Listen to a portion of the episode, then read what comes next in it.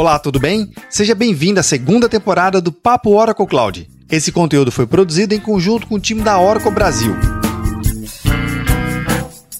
Nessa temporada, discutiremos em seis episódios temas que impactam diretamente na sua estratégia de adoção de soluções em nuvem.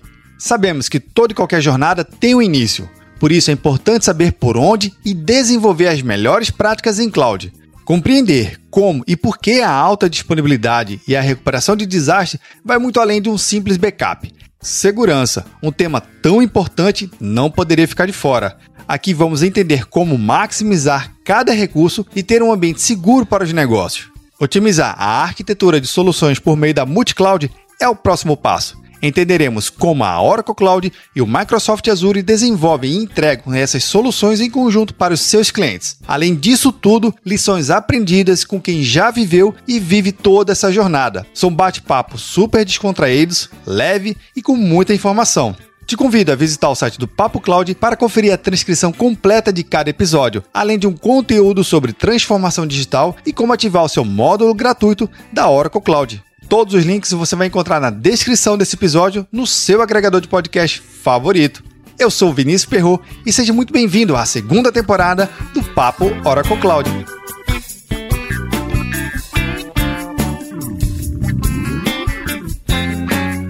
Nesse episódio do Papo Cloud, eu conto com a presença de três convidados aqui. Primeiro é o Ibanes Júnior, diretor da Prime DV. Ibanes, seja muito bem-vindo à nossa minissérie. Boa tarde, obrigado. O Ibanes está falando de Curitiba e o nosso segundo convidado falando direto de Dallas, o Eduardo Claro, Technology Innovation Senior Principal da Accenture. Edu, seja muito bem-vindo aqui à nossa minissérie. Obrigado, prazer estar aqui com vocês. Vamos conversar um pouquinho. E falando direto de São Paulo aqui, o nosso amigo Wellington Pinto, o WP, que eu já vou deixar uma deixa aqui, já tem playlist aqui no Papo Cloud só com com o WP, viu? O WP já participou de, acho que, mais, acho que é o terceiro ou quarto episódio aqui no Papo Cloud, mas o Wellington Pinto, ele é Senior Director Técnico Cloud Engineer em Architecture, da Oracle. WP, seja muito bem-vindo aqui à nossa minissérie. Opa, obrigado, Vinícius. Feliz demais em estar aqui, podendo colaborar e com essas duas grandes figuras vai ser um papo realmente imperdível. Esse episódio aqui é muito especial porque, querendo ou não, a gente fala muito de casos de sucesso, aonde a gente vê tudo muito bonito, onde realmente tudo funciona e que, de fato, a tecnologia tecnologia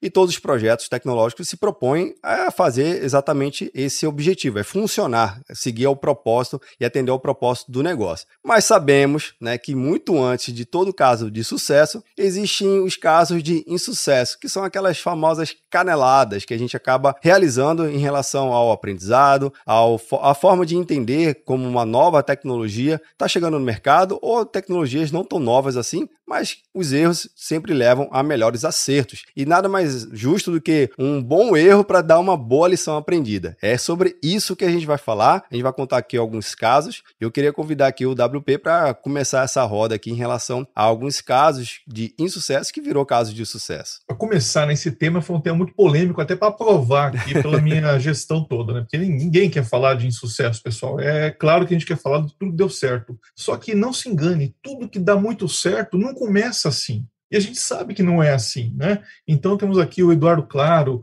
o Ibanez Júnior, que passaram aí por vários projetos, eu mesmo passei por vários projetos, a gente sempre começa devendo. O projeto é assim, começa devendo, começa errando, e com o erro você vai aprendendo e vai pagando as dívidas também, vai, entend... vai pegando a compreensão do cliente, né, é, que é o principal beneficiado de tudo isso, né, é, então esse ponto foi, foi complicado de aprovar, mas conseguimos, né, no fim o pessoal falou, tá bom, vai, vamos ver essa ideia se dá certo. E o ponto aqui, o legal é, o que, que dá muito errado, na minha visão, quando eu for falar de cloud, quando eu começo um projeto de cloud? Vamos lá. O cliente acha que é mil maravilhas, cloud é a, sei lá, é a solução para a vida dele. Ok, eu não vou achar ruim isso, tá? Afinal, eu estou nesse mercado, vou gostar muito disso. Acontece que há toda uma preparação, e essa preparação não é só tecnológica, ela é cultural, né? Ela passa por desafios muito mais internos desta mudança do que desafios tecnológicos, como dito. Você tem aquele, aquele data center típico, aquele pessoal de TI típico que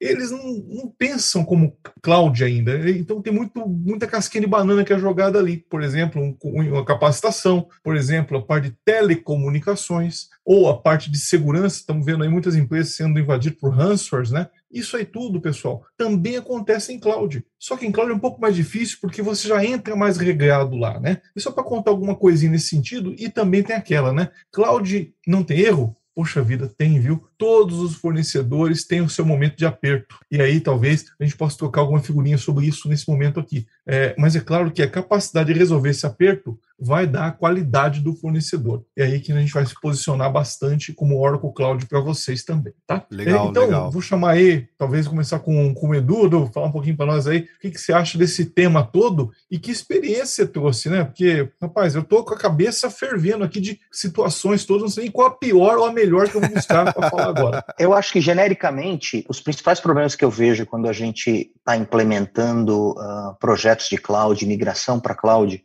envolvem principalmente a parte de redes e a parte de segurança. Principalmente por, por aquilo que o, que o Wellington falou, que muitas vezes o cliente acredita que as, por simplesmente por ser cloud as coisas na cabeça das pessoas é, é, tudo muito mais tudo automático tudo fácil e portanto acabam pecando por não fazer o planejamento prévio adequado. E aí por exemplo o cara começa já a criar uma certa infraestrutura dentro da cloud com separações de rede mas depois descobre que aquele range de rede que o cara criou não é grande o suficiente para aquelas aplicações que ele precisa, e aí já precisa, depois de alguns meses, fazer modificações e implementar mudanças para aumentar aquele range de rede, etc. E com segurança a mesma coisa, né? A cloud, ela traz já um monte de novo, como, como o Wellington falou, um monte de, de facilidades do ponto de vista de segurança para que você tenha mais segurança, mas também a gente não pode cair no erro de achar que a cloud faz tudo e você não precisa se preocupar com nada, né? Então, se você deixa tudo na mão simplesmente de uma implementação de cloud e essa,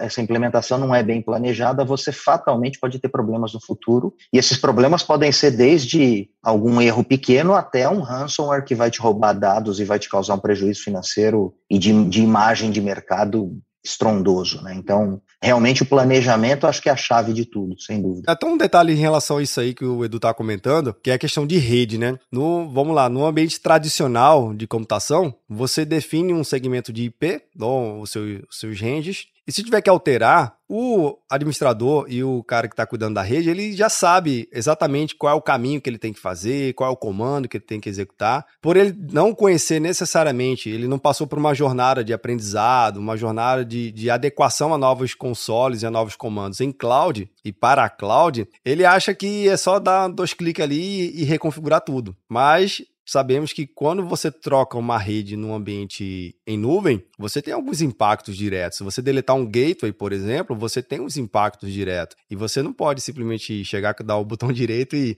e deletar. Né? Existem alguns detalhes a serem feitos, né? Então é recomendado que, de repente, nessa primeira onda para um cliente que ainda está iniciando a sua jornada, não tem expertise, não tem um contato, seria interessante de repente fazer uma oficina ou um simulado ou de repente desenvolver um laboratório de experimentação para com que o time técnico ele ganhe mais sustentação, ganhe mais ciência e que ele possa aproveitar o momento com a expertise de vocês, né, e falar, olha, no meu ambiente eu faço assim, como é que eu vou fazer aí em nuvem. Faz sentido esse, essa linha de raciocínio?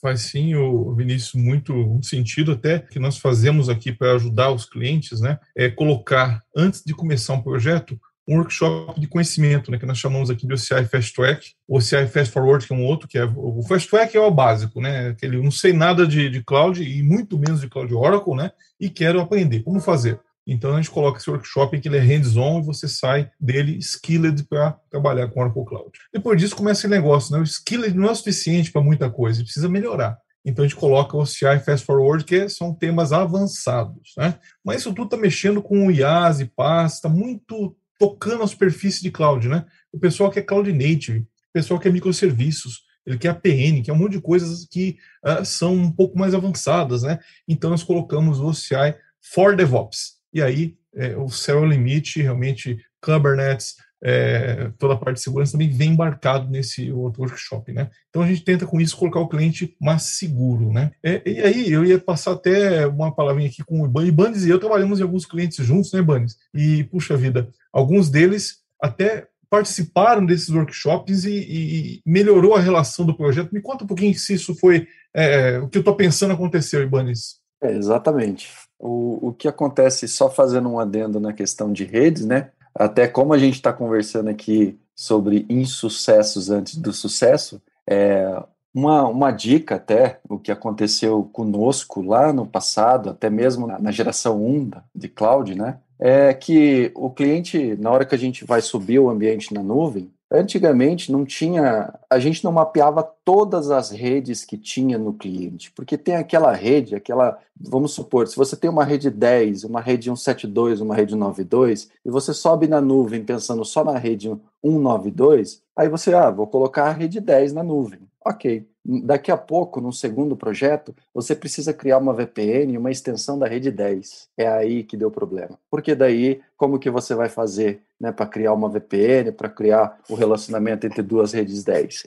Então, esse é um insucesso que aconteceu no passado, então já começo aqui dizendo um insucesso, que ali já na, na, geração 1 ainda da nuvem, né, anos atrás, a gente mapeou esse problema nós aprendemos isso e todo o projeto que nós iniciamos hoje, a gente pega a relação de todas as nuvens, é, todas as, as subnets e, e da, a, do cliente né, que ele tem, seja qual comunicação ele tem ali dentro, antes de desenhar o projeto, a arquitetura do projeto de rede. Então, esse é o primeiro sucesso que eu gostaria de dizer. Agora, respondendo a sua pergunta, WP, sobre esse fast track, é, esse, esse conhecimento, essa passagem de conhecimento para o cliente, realmente ajudou. Porque o que, que acontece? No primeiro momento, o cliente não tem muito tato com a nuvem, né? É tudo muito novo. Então, exige muito conhecimento, talvez no primeiro momento, porque ele não tem nenhum. Mas a partir da hora que ele começa a ter um pouco de conhecimento, o relacionamento entre a, a parceria entre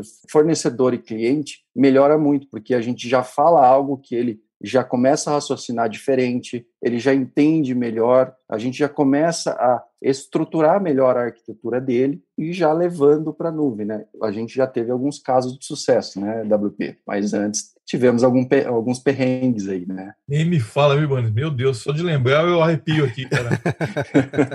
mas o legal é, é que construiu né, uma, uma sinergia muito boa né, com os parceiros, no caso aqui a, a PrimeDB, né? E, e, hoje esses clientes todos, a gente vai citar nomes aqui até para não ser delicado, eles estão muito felizes consumindo o OCI, né? Mas passou tudo para uma questão de cultura, uma questão de é, do que fazer, né? Técnicas novas que o pessoal de, de TI não entende muito, que é o pessoal é, a coisa de FinOps, né? ou seja, a parte financeira da cloud. Como é que isso, como é que é essa pegada? E aí eu queria muito bater esse papo aí, eu Vinícius com o Edu e você, cara. Como é que é? Como é que vocês veem o FinOps, né? O financeiro ops de cloud dentro dos projetos aqui. Se ele é algo realmente importante, porque eu vejo muito projeto que a gente começa e aí é a porteira, né, cara? O pessoal começa a alocar essa data que não é uma beleza, storage, vai, vai, e não pensa que isso tem um custo, né? Tá fácil de alocar, mas tem um custo e é um custo financeiro que vai voltar. Então, esse controle, na minha visão, é importante, mas não sei como é que vocês veem isso até em outras clouds, né?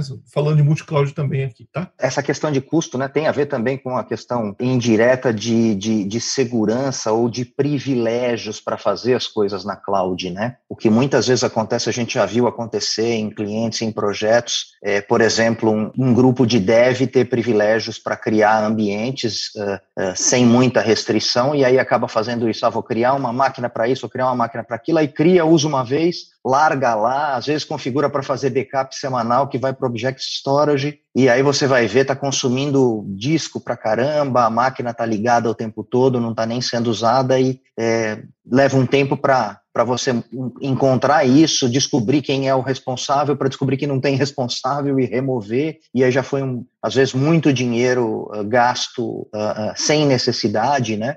então, sim, é, é uma questão muito importante porque você precisa racionalizar, né? A cloud te traz uma facilidade de escalabilidade tanto para cima quanto para baixo, que é talvez um dos principais apelos da migração para cloud, mas ela te traz uma facilidade também de que se você fizer coisas erradas, é, o custo pode ser muito maior, né? É parecido com aquela, de vez em quando a gente ouve umas histórias do de criança, adolescente que pega o cartão de crédito do pai e gasta milhares de dólares comprando avatar em jogo, coisas desse tipo, né? Então, é uma situação meio parecida, né? é, precisa ter um controle é, rígido, né? Quer dizer, claro que não. Você precisa dar flexibilidade para os seus usuários fazerem aquilo que precisam fazer, mas também com responsabilidade para não incorrer em custos desnecessários. Né? Vamos lá. No ambiente tradicional de TI, não cloud, é comum que a gente tenha uma herança, né? Herde um hábito de, ah, se eu pedir uma máquina com tantos X cores aqui, eu sei que vai atender. Sabemos sim, sabemos se você pedir muito, obviamente, é, vai além dos seus requisitos. Mas era comum ter essa dificuldade de definir requisitos para aplicações em ambiente on-premise. Por quê? Porque era difícil comprar. E eu acho que isso faz até um pouco de sentido naquela época, porque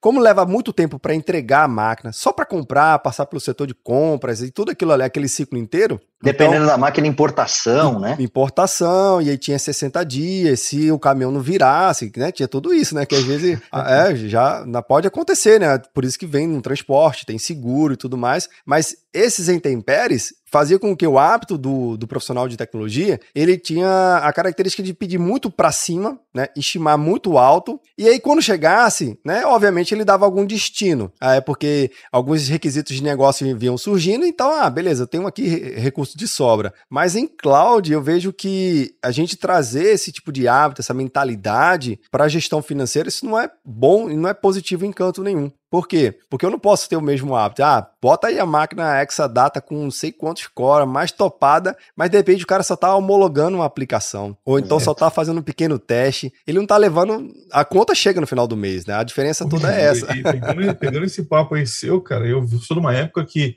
a gente definia um tamanho de infraestrutura o comprador comprava mais, o vendedor não dava o desconto, ele dava produto, então o negócio vinha maior ainda. No final, cara, chegava uma coisa que era assim, um dinossauro, uma coisa gigante, gigante.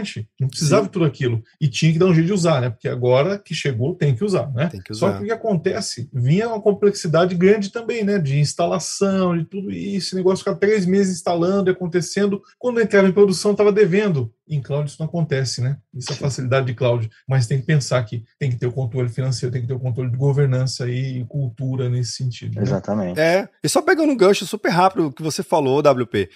Por exemplo, você tem, hoje em cloud, a gente percebe que você pode criar os seus controles e os seus gatilhos tem painéis para isso, tem dashboard para isso, mas eu acho que mesmo assim cloud é a forma de estancar a famosa, o famoso desperdício financeiro é muito mais rápido do que o ambiente tradicional. No ambiente tradicional você não tinha como estancar, você chegou, você recebeu o equipamento e estava lá, tipo, e agora? Vai devolver o equipamento? Raro o caso que poderia acontecer isso. Mas em cloud, com todo esse, esse cockpit que eu vejo, né, dos controles, dos indicadores, você taguear os seus recursos e atribuir centro de custos, eu acho que é uma forma mais fácil de você conseguir rastrear, dar nome e dar destino aos donos, né? Literalmente você dizer, ah, essa infraestrutura e essa arquitetura está atendendo a tal objetivo de negócio e obviamente ela está sustentando e tem um custo por trás, né? Porque se fosse há um tempo atrás para falar, ah, Vinícius, quanto é que custa o tal disco não sei, ambiente on-premise a gente não calculava por disco, por giga, tanto faz. A gente já comprou storage mesmo, deixa aí rodando, né? Era o bolão, era o bolão, né? Foi o bolão, tá lá. E era difícil de dividir o bolo, viu?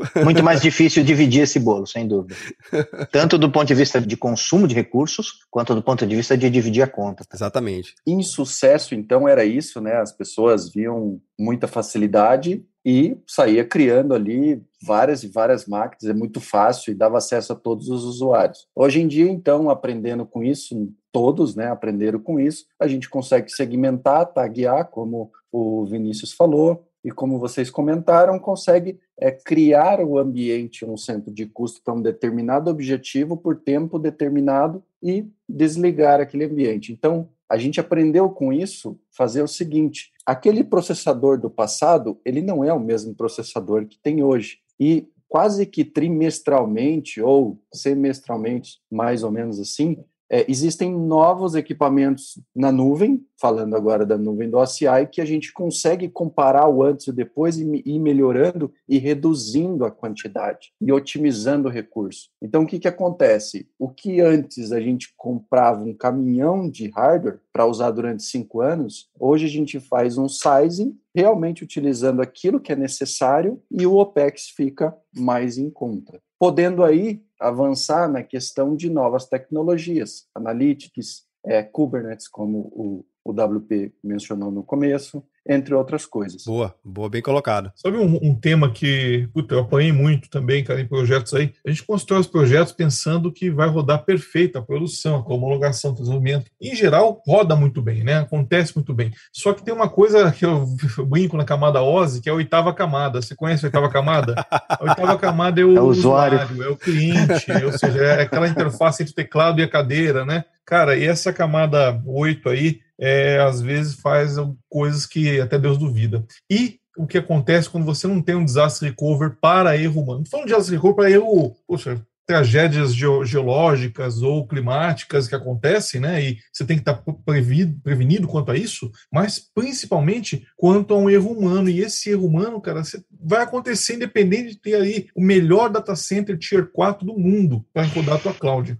E, e, e, de novo, né? Assim como a facilidade da cloud é para o bem, ela também pode ser para o mal, né? Por exemplo, é, é inimaginável você num ambiente on-premise se uma pessoa conseguir destruir vários ambientes com o clicar de um botão, né? Mas na cloud, é, um cara com privilégio administrativo ele pode fazer isso, né? Então ele pode ir lá inadvertidamente remover uma região, remover um conjunto de backups, etc., sei lá, qualquer coisa desse tipo. Executar um é, Terraform, um... né? Executar um Terraform Exa de exato. né? É, exato. Criar tudo de novo vazio e foi tudo para o saco de um segundo para o outro, né? Então é exatamente isso que você está falando. Você tem que ter uma, um, um, um uma previsão de recuperação para esse tipo de, de coisa, com certeza. Isso aí que você está falando, eu vejo muito na realidade, coisas do ambiente on-premise que normalmente a gente faz e não percebe, né? O administrador de banco, ou até mesmo o próprio desenvolvedor e o cara de infraestrutura, tá realizando as rotinas tão rapidamente, aí só faz um. só muda o script lá, só muda o IP do destino, e aí, eita, pô, esse IP aqui é o do IP do servidor de produção.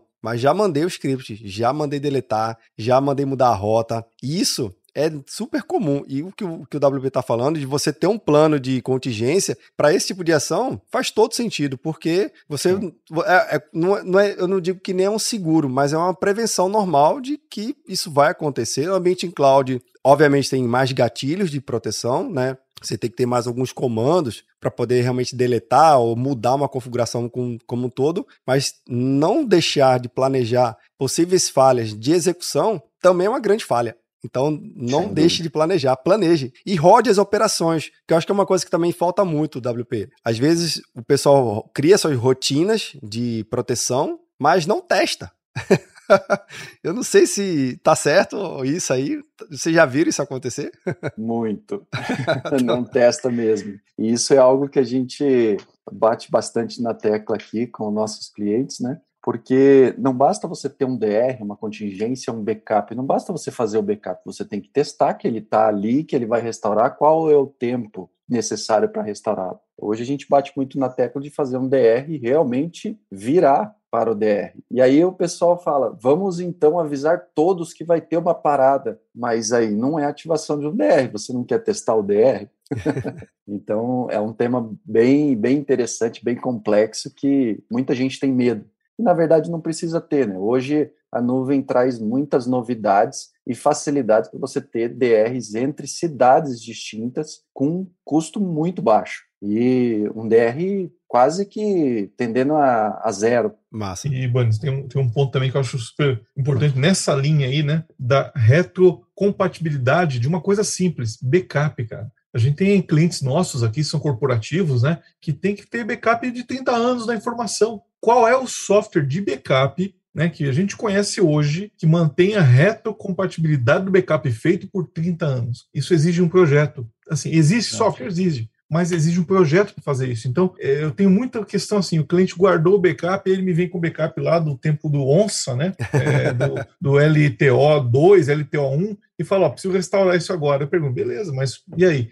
Ah, isso aqui era feito num VAX. Pô, meu amigo, um VAX, não, eu, eu era uma criança quando essa máquina existia, não é possível, né? Então, assim, ele não consegue voltar também. Então, fica uma coisa. É, você tem que testar, você tem que garantir que a sua política, você tem que conhecer a sua política e garantir que ela vai ser é, possível executar, não só em cloud, mas agora estou falando de cloud, sim, em cloud tem que ser possível, mas em qualquer outro desses ambientes, né? A gente vê muito essa situação, né? Eu tenho o plano, mas eu tenho medo de apertar o botão para o plano rodar, porque é, não garanto que esse plano está direitinho. Poxa vida, você vai conhecer isso quando? Quando der o problema? Então, não, né? Vamos fazer isso antes. Isso é arquitetura, isso aí é o que a gente paga pela capacidade das pessoas que estão junto conosco no projeto. E aqui, dois grandes exemplos disso, de consultores de grande renome nesse sentido. Um comentário em relação ao backup, às vezes tem até o software. Eu ainda tenho o serial para poder instalar, mas aí começam alguns complicadores, né? O sistema operacional antes era 16 bits, de 30 anos atrás, né? Agora não tem mais.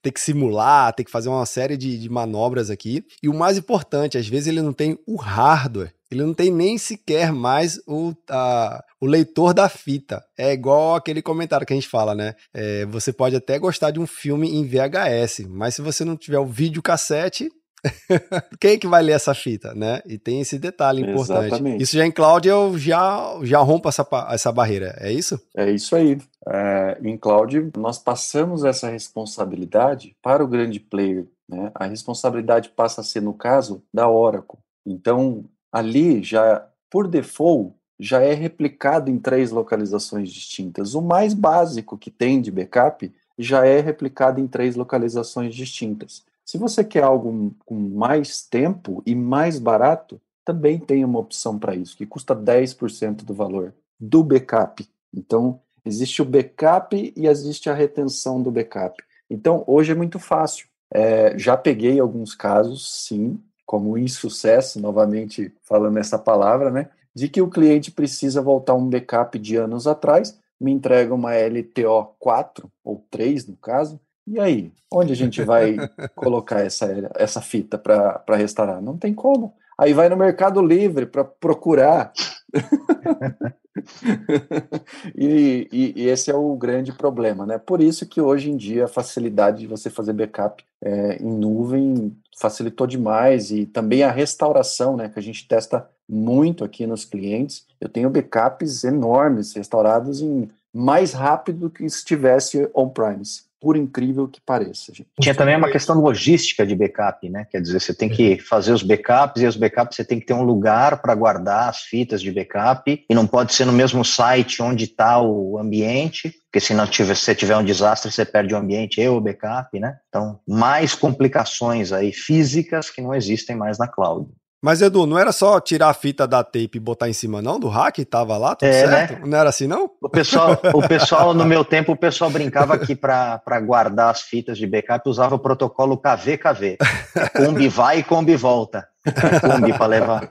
Manda as fitas numa Kombi, aí leva, volta. Mais uma... Era disquete para cá, disquete para lá, DPC, DPL, né? Era, era só mudava o, a, o momento, né? Exatamente. Uhum. Mas curiosidade minha para os três mestres aqui que têm bastante contato com grandes projetos, nesse tema do backup. É comum o cliente de vocês ou verem o cenário e falar assim: não, já, já que eu estou em nuvem, eu já tenho um backup? Existem é, visões erradas nesse sentido, né? Você achar que está em nuvem e tem aí sim, por default, qualquer armazenamento na nuvem Oracle está, está em três locais, tá? Isso acontece mesmo, tá? Contudo, isso não é uma retenção é, regulatória é uma retenção para algum momento de desastre naquele, sei lá, naqueles dias que antecederam aí a falha, né? Então, a recuperação ela é de curto prazo. Agora, se você pensa em clientes como esses grandes, a problemática é o regulatório. Então, qual é o regulatório que encaixa cada cliente desse? Nós temos indústrias de telco, né, que eu e o Eduardo trabalhamos aqui, por exemplo, que fala de 10 anos de retenção e, dependendo do caso, quando tem situações de Polícia Federal, que acontece também, pô, esse negócio pode chegar a 30 anos. E aí a dica aí, pessoal, dá para recuperar a tua ligação, teu, teu, a tua mensagem de 30 anos, tá? Cuidado, tá? E, aí, Uma coisa que eu vejo também... Desculpa. Não, não, é, não uma coisa que eu, que eu vejo também, muita gente confundindo, e aí não tem a ver só com cloud, né? Mas conceitos, né? Justamente a, a pessoa pensa, quando você pergunta de um backup, ou vai começar a discutir backup, o cara pensa no espelhamento da informação online e acha que aquilo é um backup. Ou seja, ah, eu, o meu disco é espelhado, então eu tenho três cópias em três discos diferentes, isso aí nunca vai falhar. Isso aí é backup. Não, não é backup, justamente porque você tem a informação online, você está garantindo que o dado não vai ser perdido por uma falha de hardware, etc. Mas se você precisar voltar a informação de um ano atrás, de dez anos atrás, ou voltar um, enfim, no fechamento anterior para criar um ambiente de desenvolvimento, obviamente a informação atual não, não, não te resolve, você precisa de backup. Então, tem um, fazendo até um adendo a isso, Edu, é, nós temos, tivemos clientes, né, que saem de um cluster on-premise e acha que não, eu vou para a nuvem, eu vou colocar numa VM simples lá e eu tô. E vai resolver, sim. Vai resolver. Mas Não isso é, é um problema aí, que a gente né? tem, tem tido bastante em discussões com clientes, né? Exatamente. E é comum, porque assim, claro que na nuvem, os grandes players, eles colocam em, embaixo tem uma série de servidores em cluster, toda aquela segurança. Porém, logicamente é uma só. Então, se você cria, por exemplo, falando um pouco de banco de dados, agora entrando um pouquinho mais no detalhe, se você cria um banco de dados e você cria, por exemplo, agora mudando um pouquinho para DR, vou criar o meu DR. Então, eu tenho o dado num, na produção e tenho o dado online lá no DR, replicação online. Aí não se preocupa com backup, porque ah, eu tenho meu, eu tenho em outro data center que seja, ou em outra VM, ou em outro Exadata, a replicação online. Ok, aí vem o que o, se eu não me engano, foi o Vini que comentou sobre o, não, foi o WP, sobre o oitavo ali, né, a pessoinha. Vai lá e faz um update sem o error, alguma coisa do tipo, não fala na hora para o parceiro, né, que tem que recuperar o dado, ele, ou ele não tem parceiro, não tem backup, e aí automaticamente vai para o DR. Perdeu o dado. Você tem uma série de cluster embaixo, você tem uma coisa lógica e você tem o DR do outro lado que está replicando tudo o que você faz. Então, se você não tem uma política boa de backup, você perdeu aquela informação. Então, tomem cuidado com isso. Isso é, é, é um tema bem importante. Conte aí com, conosco para passar conhecimento e para apoiar. Bacana, bem lembrado, bem lembrado.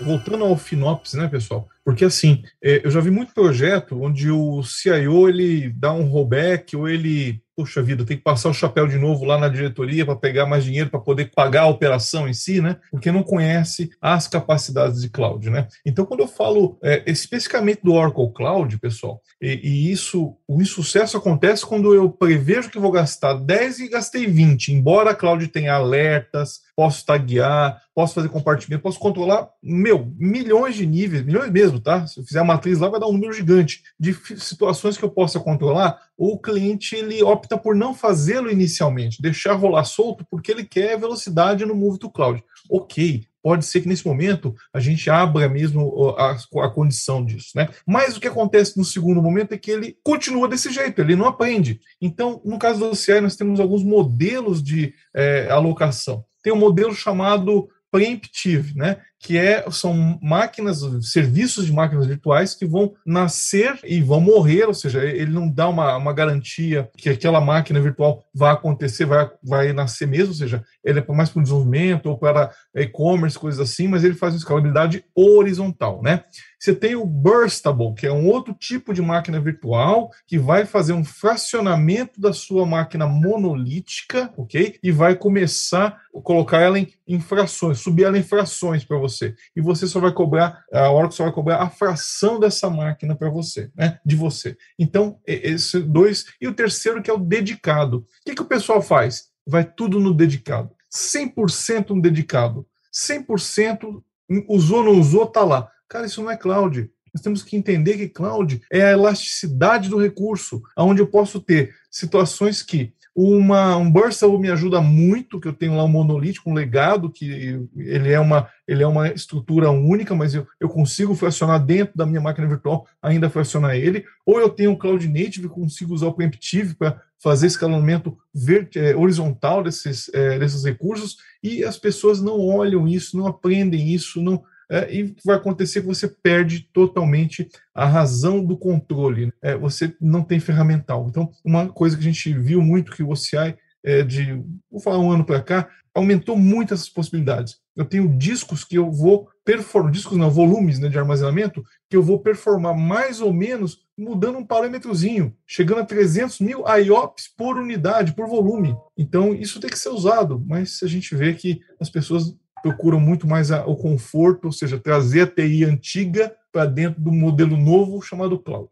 Aí vocês veem também, Ibanez e Eduardo, como é que vocês veem essa, essa parte? Os clientes de vocês? Sim, é parte desse aprendizado, dessa mudança de mindset, né? Que o cliente não tem, né? Então, o cara, às vezes o cara decide Uh, decide se mover para a cloud, né? Eu vejo assim, isso acontece no TI desde sempre, né? Muitas vezes o cliente decide ir para a cloud, mas ele nem sabe muito bem por que, que ele quer ir para a cloud, né? Então, ou seja, ele está tomando a decisão certa, mas às vezes sem saber exatamente o que, a cloud pode oferecer para ele, quais são os desafios, quais são as vantagens, e aí ele chega num mundo que ele está totalmente despreparado, né? Não conhece, não sabe como é que funciona, não sabe como utilizar da melhor maneira possível, e aí tenta construir aquele mundo que ele já conhecia nesse ambiente novo, né? E aí, obviamente, ele não vai, não vai aproveitar nenhuma fração daquilo que a cloud pode oferecer. Né? Então, é, é questão de educar realmente as pessoas para elas entenderem desde o básico. Como, como o WP falou, muitas vezes o cliente tem que começar lá desde o básico, né? Entender o que, que é um IaaS, entender o que, que é um PaaS, etc.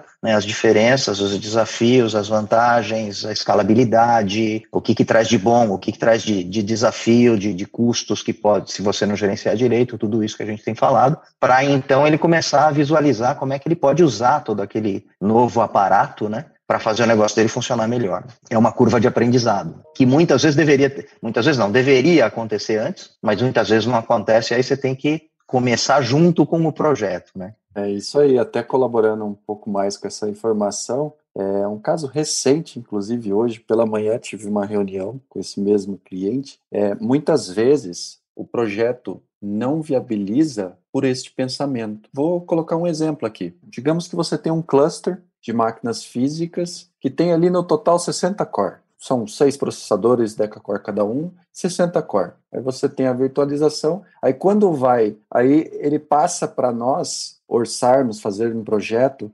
480 vCPUs. Como? É isso mesmo, 480 vCPUs. Não, eu quero isso na cloud. Não, 480, então dá um projeto monstruoso. Só que aí, quando começa a entrar no detalhe, a gente conseguiu reduzir 50%, não diria 50%, mas 40% do valor inicial só conversando, fazendo um assessment e mostrando para ele que aquilo que ele acha que ele tem, na verdade, ele não tem. É o efeito balloon. Você começa a criar máquinas e máquinas com é, ilimitado ali, um monte de vCPU sem a necessidade, porém você não tem a performance necessária porque não é dedicado, porque a máquina física tem muito menos recurso do que a sua máquina lógica. Então, quando vamos para a cloud, a gente tem que pensar nisso também, né? E aí entra o conceito que o WP acabou de explicar, que aí você tem, tem que ver a potência do processador,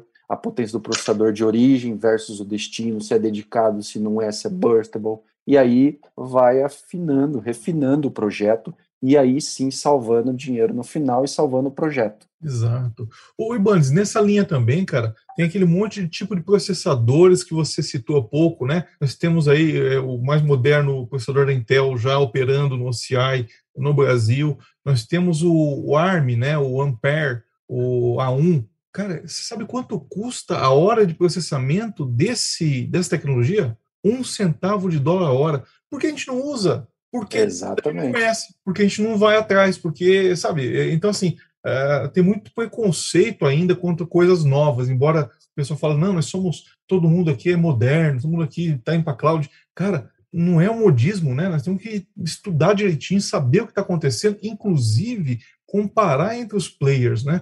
Porque a solução do teu, da tua situação pode ser multi-cloud e não tem problema nenhum não tem problema nenhum, tá? Agora, você ir para uma situação ou outra sem conhecer, você pode estar tá piorando a sua situação e não melhorando. E aí, aquele insucesso que vem de novo, né? É, passa pela capacitação, não tem jeito, né, pessoal? Sempre estão passando por ali, né? e pegando só um gancho que você falou agora, WP, eu acho que a computação em nuvem, ela habilitou muito o aprendizado contínuo porque eu costumo até dizer que o profissional de tecnologia da informação ele tem que ter uma caneta BIC, na tampinha da caneta BIC apertada no botão F5. Tem que estar tá atualizando todo dia, refresh todo dia, porque, como você citou, poxa, se, se já tem novos processadores da Intel com mais alta tecnologia, se tem um processamento, já tem os processadores ARMS, poxa, por que não já experimentar? Que eu acho que isso é o bacana da cloud também, poder experimentar rápido que eu acho que é o que vocês também veem muito no, no caso de, de clientes. Se você pode experimentar rápido, você decide tecnicamente e de negócio se aquilo ali vai te ajudar ou não naquele momento. Eu acho que no ambiente tradicional de tecnologia da informação, testar qualquer coisa era muito difícil, era muito moroso e de fato nunca era um teste, era um, uma pequena demonstração ali, jogo rápido, mas em cloud e no OCI você poder criar rapidamente um ambiente e definir um plano, né, um projeto com o time. Ó, time, a gente vai testar durante 15 dias. Presidente, vai lá desenvolver um budget para a gente fazer um teste aqui. Esse teste é um teste guiado. Tem aqui a ajuda do time especialista da Oracle e tudo mais. Faz sentido também para evitar tantas caneladas que a gente vê, já conversou por aqui. Faz sentido a gente criar essa cultura de teste dentro do ambiente em cloud, teste para experimentar novas tecnologias que estão surgindo, porque às vezes tá, não está no radar, mas surge coisas novas, e também teste para ver se faz sentido migrar de repente de uma arquitetura ou de um tamanho de máquina que agora era mais core, agora de repente com menos core, com mais processamento, eu posso ter uma otimização. Faz sentido ter a cultura de teste implantada? Com certeza. Aí eu vou deixar até essa pergunta aí, eu queria muito ouvir a opinião do Ibanez, como é que é essa situação, Ibanez, nos clientes que você atua, é, de teste, cultura de teste, né? cultura do é, vamos testar o airbag do meu carro comigo dentro, como é que é isso? Boa. É, o, o, a gente. Ah, só corrigindo, não é comigo dentro, é com o seu cliente dentro, tá? Isso. ok, ok. É. A gente trabalha bastante nessa questão de levar conhecimento, levar novidades para os clientes, né? E teste, esse é um ponto interessante porque quando você fala de teste, no primeiro momento, você fala, ah, não precisa de muita performance, pode ser qualquer coisa. Eu posso pegar o meu o meu legado do legado lá e usar ele como teste. Mas o que vem acontecendo hoje em dia é que na hora que precisa de fato testar uma, um, um sistema, e isso aconteceu, eu tive uma reunião ontem sobre isso. É, eles chegam para nós e falam, Ibanes, eu preciso de mais performance, eu sei que não é a produção, eu sei que, que a gente não tem é, budget para tocar igual a produção, mas eu queria mais performance durante essa semana porque eu preciso entregar um teste aqui de contabilidade, um reprocessamento, alguma coisa, e deste modelo vai demorar muito. Ah, então tá bom, com isso aqui a gente consegue simplesmente trocar o seu processador num reboot,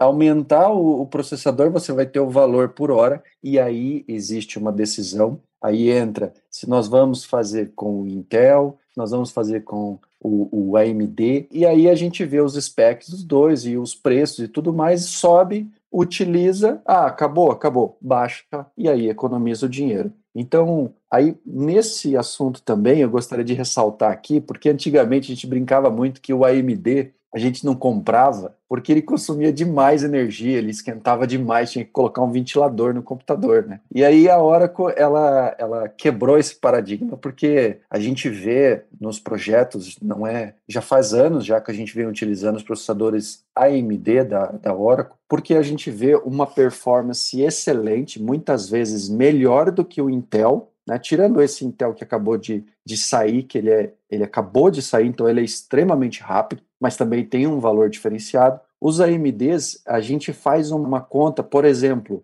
na hora de decidir, a gente sai um processador novo na hora. Olha, agora é o E3, agora é o E4. A gente leva para o cliente, olha, o E4 ele passou de 2.0 para 2.23 no E3, o do 2.23 por 2.55 GHz no E4, e a gente não tem a preocupação de esquentar ou não, porque essa preocupação é do data center, e pelo mesmo valor. Então, veja, a gente subiu o processador em, vamos dizer assim, em um ano, vai, para não falar seis meses, em um ano, de um processador de 2.0 GHz para 2.55 GHz, que entrega na hora do, do necessário 3.5 GHz de turbo. Então, são decisões importantes que a gente tem que tomar na hora é, de entregar o desempenho e também na economia do dinheiro. Né?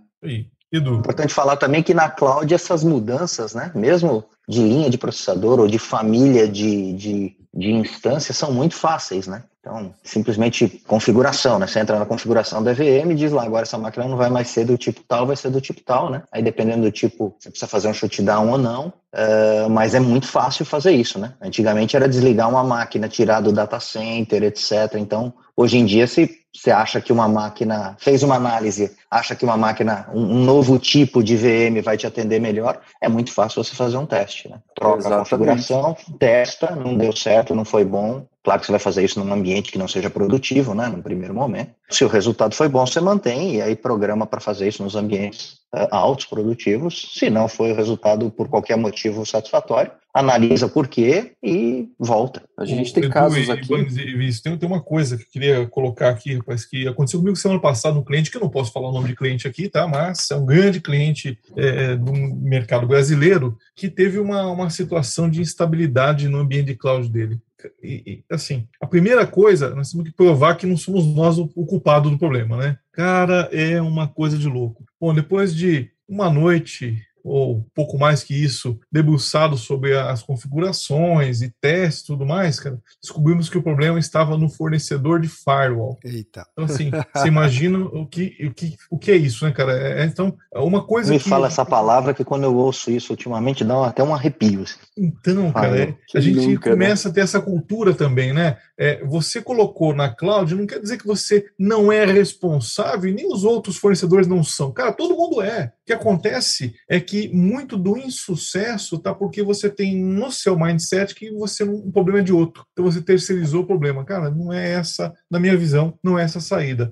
A saída, sim, é um diagnóstico conjunto, é todo mundo debruçar e entender e, e como chegou nesse ponto aqui, nós, olha só o que aconteceu. Removemos o faro da configuração, meio que colocou a todo o sistema do cara, do nosso cliente, de peito para o mundo. Claro, colocamos as restrições todas lá de é, security list, é, de, de scan de vulnerabilidade rodando, um monte de coisa para poder evitar qualquer situação, né? Mas aí colocou, devolveu aquele meio de firewall para o fornecedor do firewall e ele descobriu, é, então, vocês estão usando aqui uma porta que não é esta porta para ser usada, essa porta só pode ser usada para gerenciamento do próprio firewall, vocês estão usando para gerência da, é, das suas operações. Então, é, entrou aqui um problema que não era, é, não era previsto e caiu tudo. Mas até descobrir isso foram três dias, tá? É, até adicionando mais informação nisso, eu, eu, fiz uma POC, né? Eu, minha equipe, nós fizemos uma POC no último mês. É, também não posso citar nomes, né? Mas é uma POC o seguinte: olha, é, a gente compra o projeto, desde que vocês repliquem aqui e faça a replicação com RPO RTO desejado. Ok. E a implantação é fácil, eu implanto em uma semana menos até, e tá tudo certo. A POC já dá para assinar. Ficamos 30 dias brigando, brigando assim, entre aspas, né? Brigando com a aplicação, que é, o, é uma aplicação que faz o DR, né? Tentando copiar e aí chegava um determinado momento, caía, não replicava, e aquela. Fizemos tudo, e tudo era culpa ainda, como você mencionou, nossa, né? Do, da arquitetura, do software de replicação, da, da rede, cloud, né? da nuvem, da cloud, exatamente e a gente falando, olha, está caindo, a gente está sendo derrubado na hora da cópia. Não, mas aqui não é, a gente já desabilitou os antivírus e tudo mais. Não tem firewall, só tem a VPN de um fornecedor de firewall também. E aí até que um dia, acho que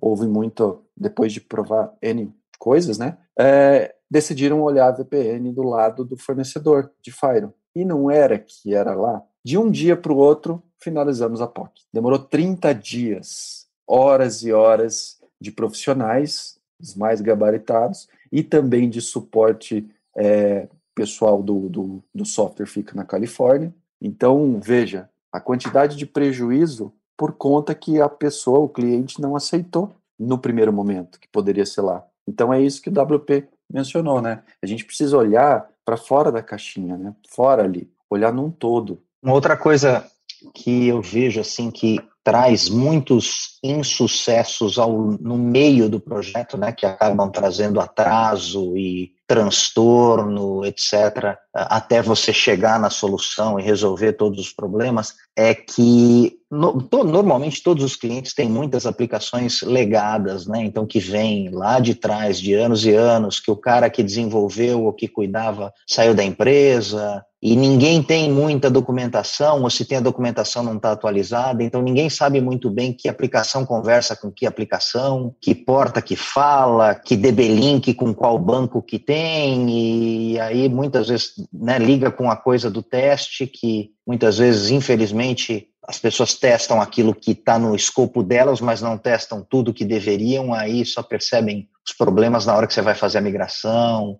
e aí, enfim, causa um monte de transtorno, rollback, e arruma, e verifica, e encontra o problema, e faz de novo, etc. Né? Então, se puder dar uma dica aí, né, de preparação antes de qualquer projeto de migração, e ainda mais em cloud, é revisar toda a documentação, né, e já, se, se tem falha, começar a trabalhar o mais rápido possível em atualizar ou criar documentação, verificar é, interoperabilidade entre os sistemas, né, para que tudo funcione quando for migrado, porque isso também não, não é, isso também implica em planejamento da migração, né? Porque se você descobre que um sistema A fala com o sistema B, então de repente você vai ter que migrar o sistema A junto com o sistema B, né? Não pode migrar separado, porque aí se você migrar separado você vai ter um on-premise e um uh, na cloud, você pode ter outros tipos de problema, dependendo da, de como esses sistemas interagem, né? Então mais uma vez cai no planejamento, né? E documentação é uma parte muito importante disso. Massa. E aí, Eduardo e Banes, né?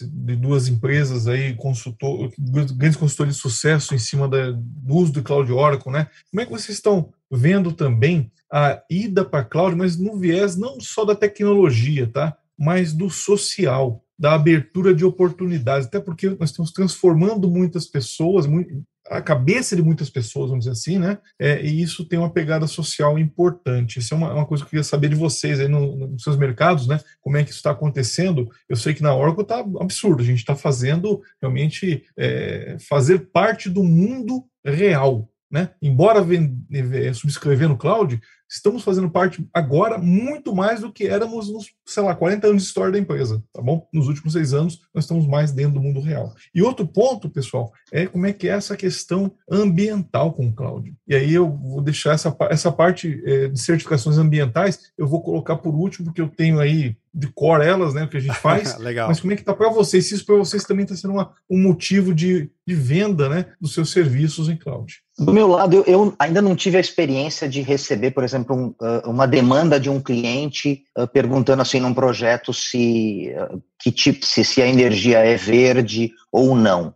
Mas sem dúvida, isso é uma preocupação que está premente em todo o mundo e no mundo inteiro. Então, a minha empresa, Accenture, está uh, sempre também, assim como a Oracle e, e todas as outras os outros grandes players estão se preocupando e tentando demonstrar todas as iniciativas que estão fazendo para consumir menos energia ou utilizar energia renovável. Pelas notícias aí, né, de, de aquecimento global e de tanta coisa que está acontecendo no mundo, todo mundo tem isso, acho que um pouquinho na cabeça, né? Então, se um cliente ainda não chegou, de repente, no meu caso, né, dando uh, o meu depoimento, não chegou ainda perguntando sobre isso, acho que não vai demorar muito para perguntar, porque isso está na cabeça de todo mundo, né? Então acho que é, é, importante e todas as empresas grandes têm feito isso, né? Se antecipar a essa demanda né? e demonstrar o que estão o que está fazendo para diminuir o footprint, né? Do, do consumo de, de, de, recursos naturais que são finitos uh, e tudo mais, né? Eu me lembrei agora de um caso que, que que veio bem à tona aí a,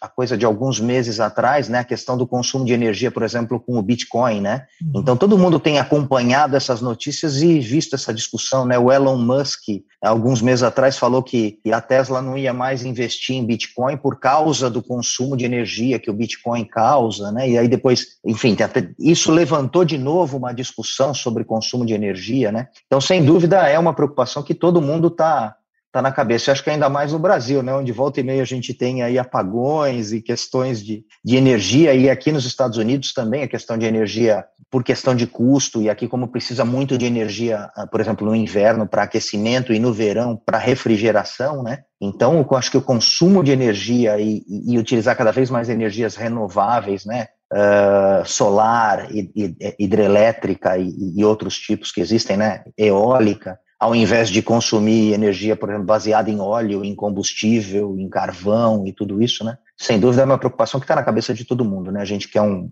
futuro melhor para os nossos filhos e a gente quer um, mais do que um futuro melhor, a gente quer um futuro para os nossos filhos, né? Que exista um futuro, né?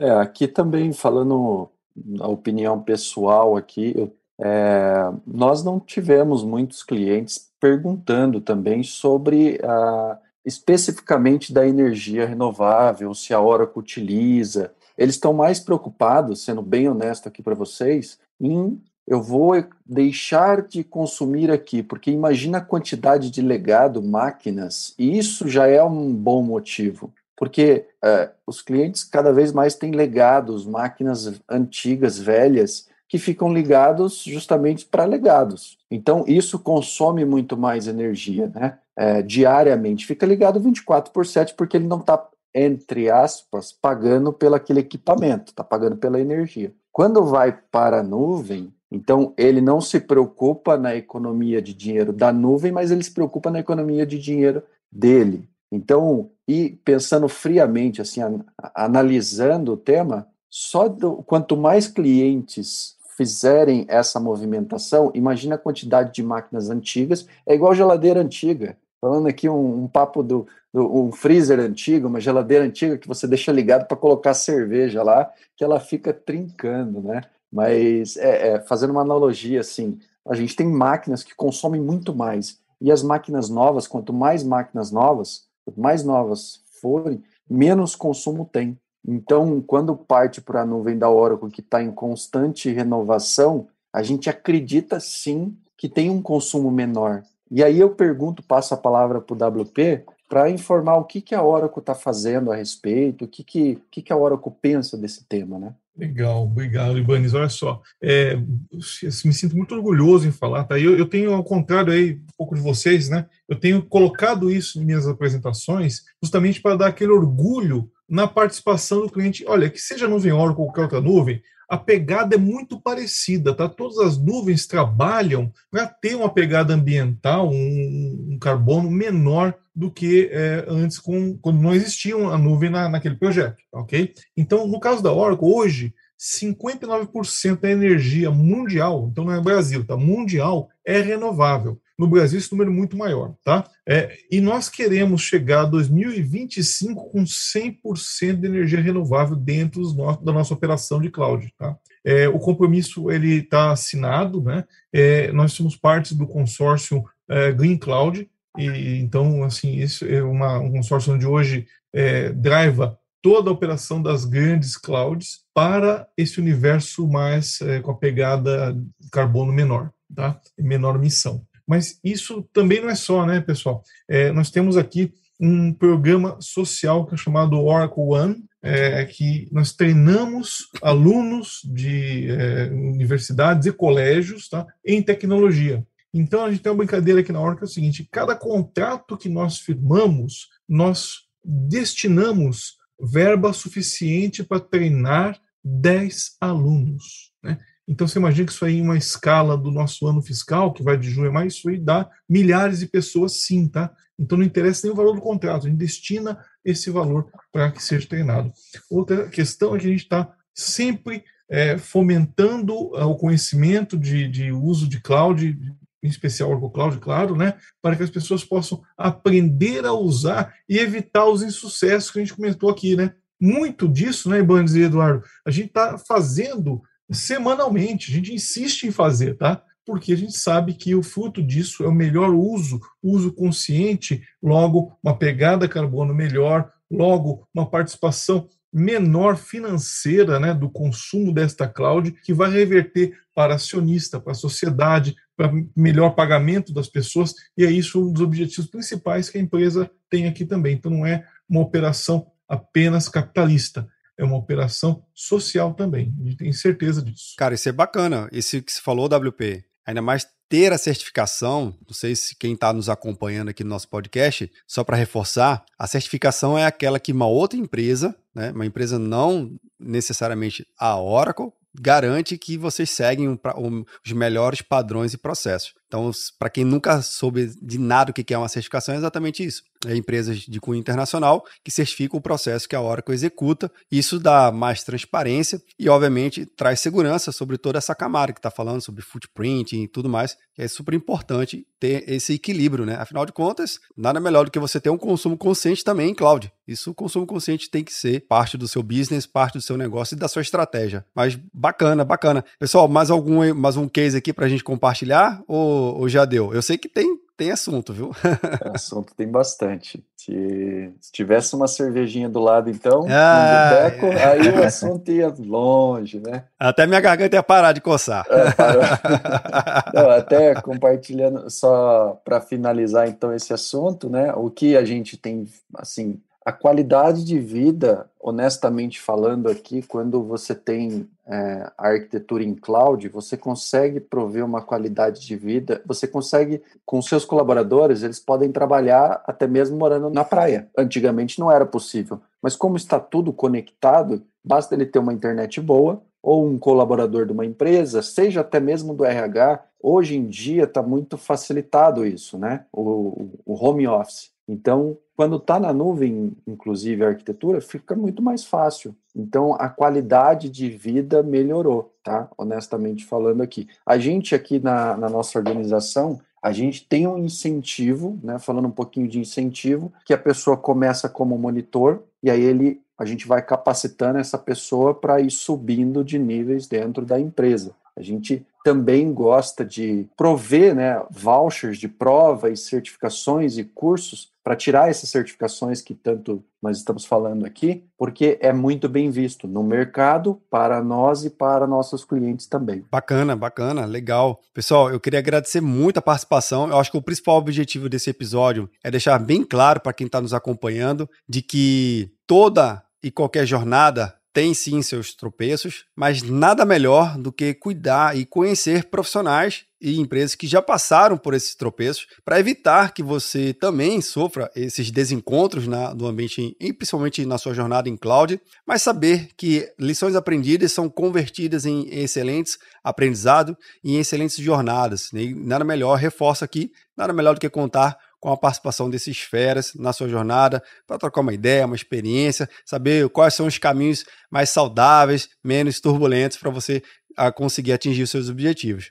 Eu queria aqui já me despedir do Ibanez. Ibanez, muito obrigado pela sua participação aqui no nosso episódio. Eu que agradeço ter participado por esse episódio um pouco com um assunto um pouco diferente, mas é. muito legal, muito bacana mesmo. É, agradeço aí a, a colaboração do Eduardo, do WP, e você, Vinícius, muito obrigado por ter nos convidado a compartilhar alguns assuntos, até mesmo engraçados e outros muito importantes também, né? Eu que agradeço, Ibane. Muito obrigado mesmo. Edu, queria agradecer muito aí a, a sua participação também no, no, episódio. Conteúdo importantíssimo. Obrigado pela participação, viu? Obrigado. Prazer é meu. Só comentar que o Banis falou que a gente dá risada, né? A gente dá risada agora, né? Mas na hora que o problema acontece, a gente tá tudo, tá tudo de cabelo em pé. Pois é. para resolver, né? Depois a gente dá risada conversando no bar, né? Você acredita que aconteceu tal coisa? Verdade, verdade. Esse é o momento. Vamos, vamos rir agora, vamos aproveitar. Mestre WP, obrigado pela sua participação, viu? Eu sou grato aí ao Eduardo, ao Urbanes também, né? E Vinícius, tá? Eu vou dizer aqui para vocês uma coisa que plagiando uma outra indústria, tá? Que fala assim, não, não pratique automedicação, procure seu médico, né? Ou seja, não pratique qualquer arquitetura, procure seu arquiteto. Boa.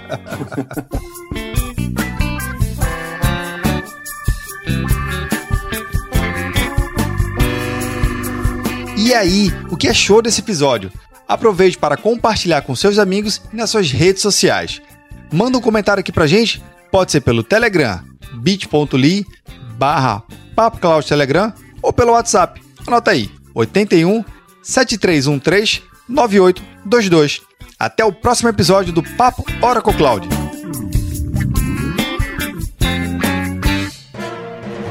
Mais um produto com a edição do Senhor A.